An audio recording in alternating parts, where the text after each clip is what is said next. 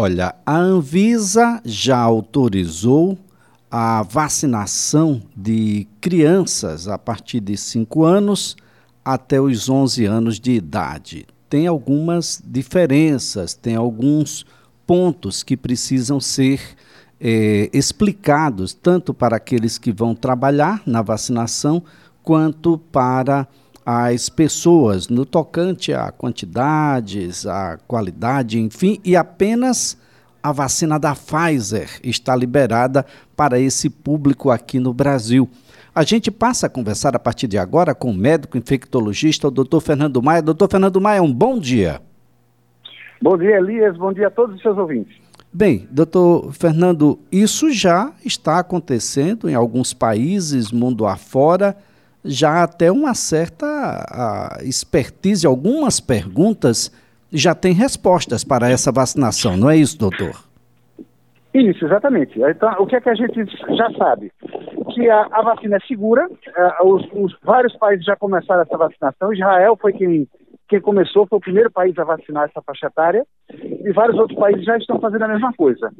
E até o momento está acontecendo o que a gente já esperava, que a, que a vacina é segura, e que o, o, a incidência de efeitos adversos é pequena, aliás, como todas as vacinas, de uma maneira geral, e que e, e, estávamos, estávamos todos ansiosos aguardando por essa liberação.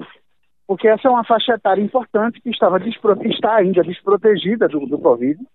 É uma faixa etária que tem pouca, pouca, pouco adoecimento, mas adoece. A gente sabe de casos de crianças e adolescentes que adoecem com o Covid e podem fazer, inclusive, fazer forma grave, o que é muito ruim. De modo que estávamos todos ansiosos por essa, por essa liberação certo? E a, qual é a diferença básica da vacinação da criança, do adolescente para o adulto? É que a criança vai usar uma quantidade de vacina um pouco menor. Mas isso a gente já faz, com outras vacinas acontece a mesma coisa. A gente usa uma quantidade menor, no adulto a gente usa maior porque por causa do tipo de resposta imunológica da criança que é um pouco diferente da resposta do adulto e por isso a gente usa uma dose, uma dose menor nas crianças. Mas essa, o mais importante é que essa liberação chegou e chegou em muito boa hora para a gente continuar a, ao combate dessa doença tão que tá, mudou a vida do mundo todo, literalmente, né? Bem, doutor Fernando Maia, ainda tem um percentual do público, não só aqui no Brasil, mas em outros países, mundo afora, que discute uma vacina que chega muito rápida, mas nós não estamos inventando ou reinventando a roda. As tecnologias usadas nas vacinas que estão disponíveis agora já era de conhecimento público mundial há algum tempo já, não é isso? Exatamente. Você falou bem, ninguém está inventando a roda a, a, vacinação já, essas vacinas já existiam, algumas são mais antigas, outras são mais recentes, é o caso da, da Pfizer. Essa tecnologia de, de, de RNA mensageiro é um pouco mais recente, mas não é novidade na, na ciência. A gente já, a gente já, já, os estudos já estavam bem adiantados. Em relação a, aspas, rapidez com que a vacina foi, foi liberada, tem duas coisas que a gente precisa considerar. Primeiro, a situação da pandemia. Então a gente precisava de, da, dessa vacina o mais rápido possível, de modo que foi utilizada a melhor tecnologia que existe hoje em dia para tentar é, é, antecipar algumas etapas para tentar, então, é, é, fazer com que a, a vacina saísse mais rápido. Isso foi um ponto. Mas um outro ponto, talvez o mais importante, é o seguinte: é que esse, esse vírus, o SARS-CoV-2, que é o que causou o, o Covid, é um vírus muito parecido com o SARS-CoV-1, que causou a pneumonia asiática lá em 2002. Você, você deve se lembrar. Que foi, uma, que foi uma epidemia que não chegou aqui no Brasil.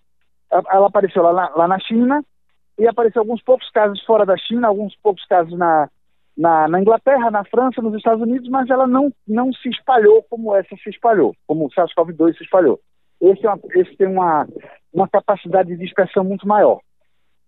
Mas o que é que se viu? Já, daquele, já quando apareceu esse outro vírus lá, já, come, já imediatamente os cientistas começaram a, os estudos para uma vacina contra esse, esse SARS-CoV-1, mas que acabou não indo para frente porque a epidemia se acabou. Mas os estudos foram feitos, efetivamente os estudos foram feitos. E aí, quando surgiu o SARS-CoV-2, agora, o pessoal fez uma comparação, fez um estudo preliminar para comparar o tipo de resposta do SARS-CoV-1 com o SARS-CoV-2 e viram que a resposta imune é igualzinha de modo que os estudos que foram feitos para o SARS-CoV-1 puderam ser aproveitados para o SARS-CoV-2. E isso nos fez ganhar um tempo precioso. E por isso a gente conseguiu com que a vacina saísse tão rápido. Em, em, em menos de um ano a gente já tinha vacina. Né? Em janeiro deste ano, janeiro de 2021, um ano após o início da, da, da, da pandemia, a gente já estava se vacinando. Né? Eu, eu, eu, aqui no hospital, eu tomei a, a Coronavac, que foi a primeira vacina que foi, que foi liberada para esse uso. De modo que, a, a, então, houve esses dois fatores: a, a, tecnologia muito mais avançada que a gente tem hoje e também esses estudos que já tinham sido feitos. Isso permitiu com que a gente pudesse contar com a vacina mais cedo. E isso é bom para todo mundo, né? Porque a gente chegou à vacina e, e a vacina está fazendo o que todo mundo esperava que ela fizesse. Ela está controlando a pandemia. Os países que estão mais avançados na vacinação já estão com, a, com os casos em redução, as internações em, em, em queda, as mortes tiveram uma queda substancial. E os países que ainda não se vacinaram bem, ou porque se recusam, ou porque a população se recusa a vacinar, ou como no caso da África, que a vacina nem chegou lá porque os países são muito pobres e não conseguiram comprar as vacinas ainda, a, o vírus está está causando um estrago muito grande ainda por causa da falta da vacina. Então, é mais uma prova do que a gente já sabia, de que a vacina é que vai conseguir efetivamente controlar a pandemia e vai fazer com que a gente saia dessa situação e volte à nossa vida normal. Bem, uh, doutor Fernando, o Omicron, essa nova variante, o que é que ela tem de diferente? Nós temos sintomas diferentes? Nós teremos que ter uma, uma terapêutica diferente também para ela? Não, ela, ela é igualzinha, ela é igualzinha assim, em termos, em termos clínicos, ela costuma fazer é, doença mais leve. A grande maioria dos casos de, de infecção pela Omicron é de casos leves. Tanto é que até agora só foi relatado um caso de morte no Reino Unido por ela. Apesar de que o Reino Unido ontem, por, uma triste coincidência, bateu o recorde de, de, casos em um dia só de Covid, de toda a pandemia. E foi por causa da introdução da Omicron. Lá, na, lá no Reino Unido também existe uma, uma, uma, resistência à vacinação grande. O pessoal lá empacou a vacinação em pouco mais de, de 60% e eles não estão conseguindo fazer com que as pessoas se vacinem. Né? Quem tinha que se vacinar, quem quis se vacinar, já se vacinou. E o pessoal que não se vacinou é o que não quer se vacinar. Aí fica mais difícil.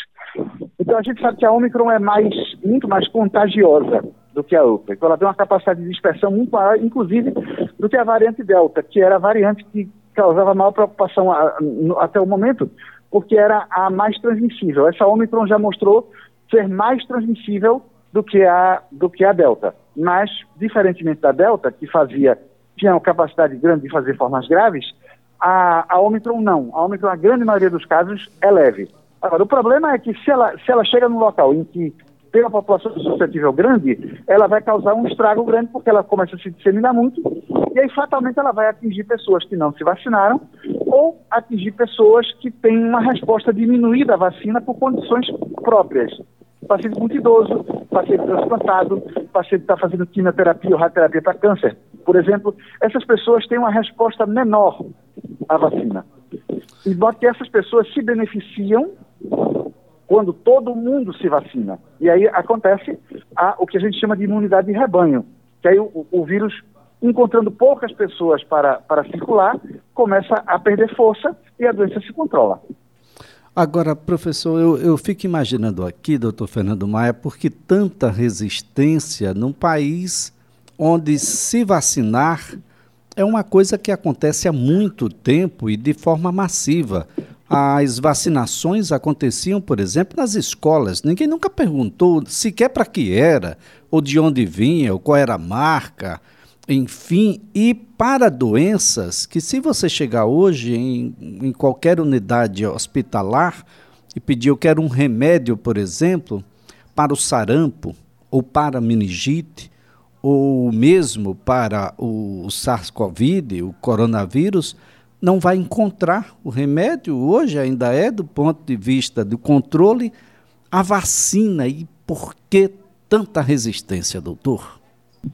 É, é, é realmente é, é, algo, é algo difícil de explicar, difícil de entender, né?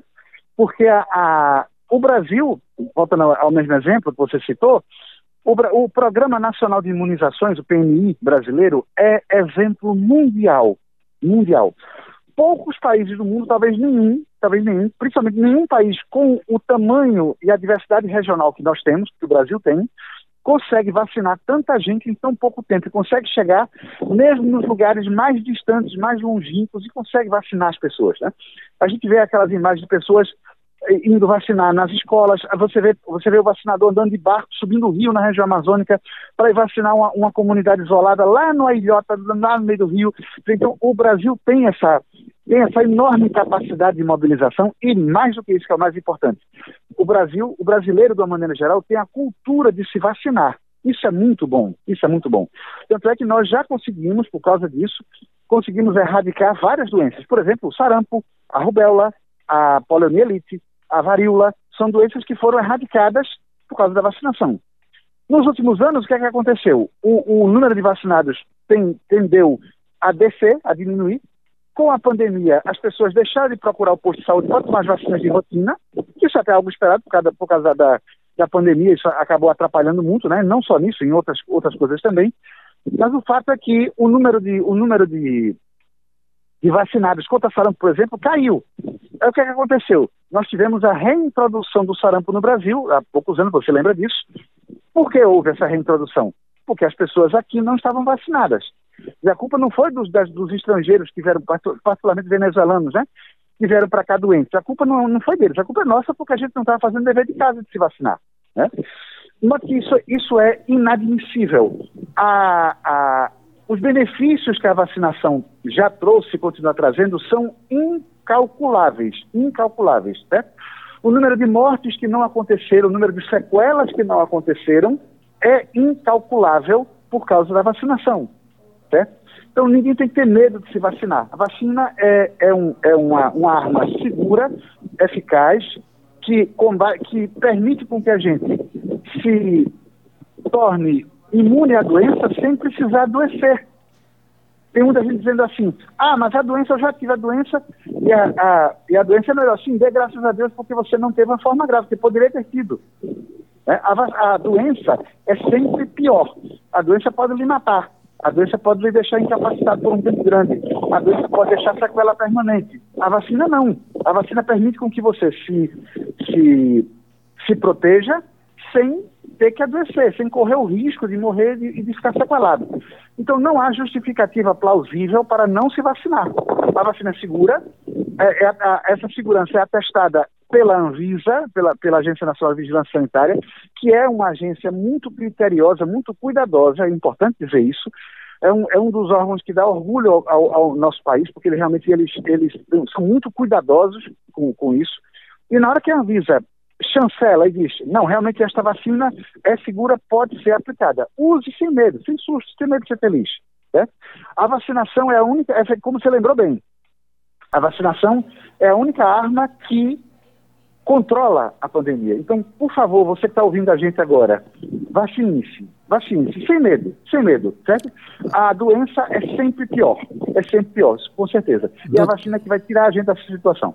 Doutor Fernando Maia, como se não bastasse a esse avanço da, da variante, essa nova variante do coronavírus, nós temos também o aumento de casos da influenza. Dá para a gente fazer um comparativo influenza, Covid, diferenças, sintomas, forma de contágio, doutor? Forma de contágio é igual, né? É contato, é contato direto pessoa a pessoa, contato respiratório, contato por, por secreção que está nas mãos e você pega nas mãos e depois coça o nariz ou coça os olhos. Então, a, o contágio é igualzinho. O, o, o quadro clínico é muito parecido. Agora, geralmente, a, a, a influenza, a gripe, geralmente dá febre alta. O Covid não costuma dar febre alta a, a, a influenza dá. E a influenza também dá, dá, dá quadro respiratório, dá nariz entupido, dá dor de garganta, também dá, também dá é, pode, pode tirar, o, pode tirar o, o, a capacidade de sentir cheiro e gosto, mas isso é mais raro, isso é mais comum no Covid, né? é, na, na, na, no influenza isso é raro. E, e, mas o resto é igualzinho, é, e a, e a influenza também pode evoluir com a forma grave, pode fazer uma pneumonite como o Covid também faz, a forma grave faz, faz alteração pulmonar também. Certo? Lembrando que a mortalidade pela influenza é muito maior do que a mortalidade pelo Covid. As mortes por Covid são mais ou menos 2% do total. Na gripe pode chegar a 10%. se você pegar uma população não vacinada, certo? Então, a, a, e por que está acontecendo essa epidemia de gripe lá? Começou pelo Rio de Janeiro, mas já se espalhou por vários lugares. Mesma coisa, falta de vacina. E essa vacina é muito mais antiga, muito mais conhecida, e as pessoas consideram muito mais segura, porque é uma vacina mais antiga, que já foi testada. Só que se não tomar, não adianta. Tem que tomar vacina. Tá? Então, quem não tom... esse ano, inclusive, o Ministério da Saúde liberou a vacinação contra a gripe para todas as pessoas. Então, não há justificativa, também mais uma. Não há justificativa para não tomar certo? E, inclusive, é até mais fácil tomar uma dose só. A dose do Covid são duas, às vezes três, tem que tomar um reforço, terceira dose, etc. Da, da, da, da influenza, não, é uma dose só, você toma uma dose por ano. E, toma, e, fica, e fica protegido, certo? Então, não há, não há justificativa para não se vacinar, Então, tem que correr, vacinar contra a Covid, vacinar contra, contra a gripe, e se tiver alguma outra vacina atrasada, aproveite e tome também, certo? No, disperia, a, a meningite e tantas outras que, que fazem parte do calendário vacinal. Você aproveita e, e toma todas que estão faltando para e fica protegido. Eu estou aqui é, tentando administrar. Então quer dizer que se a gente utilizar os números apresentados, ela, ela é mais letal do que a Covid-19, a gripe, influenza, doutor? É, é sim. É sim. Ela, ela é muito mais letal ela, ela tem uma capacidade de causar formas graves com maior, com maior intensidade do que a do Covid. A diferença básica é que, como a vacina já está, já está sendo aplicada há mais tempo, nós já temos uma população, uma quantidade maior da população já imunizada contra, contra a, a influenza. Mas, toda vez que aparece, reaparece um surto, como apareceu agora, é a prova de que a vacinação está falhando. Então, a gente precisa correr atrás disso. A gripe é conhecida, né? A gripe a, causar formas graves, principalmente em idosos. Os idosos, a, na época da, da, pandemia de gripe espanhola, 1918, 1920, foi a última grande pandemia antes dessa do, do, do Covid-19, os idosos morreram um, um, número muito grande. Certo? E ainda hoje em dia a gente vê a mesma coisa. Sempre que há é, época da gripe, sempre os idosos são os primeiros a, a não vacinados, né? Os não vacinados são os primeiros a morrer. De modo que é importantíssimo, é indispensável, é fundamental que a gente se vacine para poder controlar mais essa. Olha só, é, é interessante porque nós tivemos aí durante alguns anos já a vacinação desse grupo de idosos, né? Idosos, pessoas com deficiência, aqueles que têm a diabetes, por exemplo, e entre outros que já vinham se vacinando, talvez a gente não tenha observado um grande número, um grande percentual nesses grupos por conta da vacinação que já vinha há algum tempo, não é, doutor? Parece-me que isso foi um ponto, um aspecto negativo, mas que essa vacina deveria ter sido universalizada. Sim, com certeza, com certeza. A gente, vê, a gente observa exatamente isso, né? Que a, a, a epidemia está hoje de gripe está atingindo principalmente pessoas mais jovens, pessoas que não se vacinaram anteriormente e que deveriam estar vacinadas, né? Então, a, a, a vacina é, é, é o que consegue controlar a disseminação da doença. Então, vale a mesma mensagem. Por favor, se vacine. Se você não tomou sua vacina esse ano, tome a sua vacina. A vacina de gripe foi estendida para toda a população. Não precisa de encaminhamento, de receita, de nada. É só você ir, na, só você ir na, no posto de saúde, leve seu cartão de vacina. Se não tiver, a gente faz outro leve seu cartão de vacina e tome, e tome a sua vacina contra a gripe se você ainda não tomou. É importante tomar todo ano a vacina, porque o vírus vai mudando. Vai ser a mesma coisa com o Covid. Nós vamos tomar vacina contra a Covid todos os anos também. Todos vai fazer, anos. Vai ser mais uma vacina no nosso calendário, normal. Né? Mas tome a vacina que é o que vai conseguir controlar isso. Doutor Fernando Maia, então, máscara e álcool gel é bem-vindo nos dois casos. Sim, exatamente. Máscara, álcool gel, distanciamento é a mesma coisa. Os cuidados são os mesmos. Tanto é que a gente observou que o ano passado, com, com, com as pessoas estavam observando um pouco, um pouco mais de cuidado essa história de usar máscara e álcool gel, o número de doenças respiratórias caiu. Os pediatras, você pode perguntar a qualquer pediatra. Normalmente, na, na época de junho, julho, os, os, consultórios de pediatria estão cheios de meninos com, com, com quadro respiratório. O ano passado e esse ano praticamente não teve nenhum. Por quê? Porque as crianças ficaram em casa, porque não se expuseram a, a, a, a outras doenças. E agora, o que, é que deve acontecer? A, a doença deve começar a voltar, porque as crianças voltaram para a escola, as coisas vão, as, as atividades vão se rea, vão reabrindo, daqui a pouco a gente vai deixar de usar máscara novamente, né? Se Deus quiser. E aí o que, é que vai acontecer? A, a, essas doenças respiratórias comuns, sazonais, vão voltar. O que é o normal, é normal, isso faz parte, faz parte da nossa vida. Mas para as doenças que têm vacina, é importante que a gente se vacine para não ter problema, especificamente Covid e as doenças. Muito, muito bem. Doutor Fernando Maia, muito obrigado pelas informações, a colaboração aqui prestada. Uma ótima sexta-feira para o senhor, excelente final de semana. Igualmente, para você também para todos os seus ouvintes. Bom final de semana. Olha, nossa conversa aqui foi com o doutor Fernando Maia, ele é médico infectologista.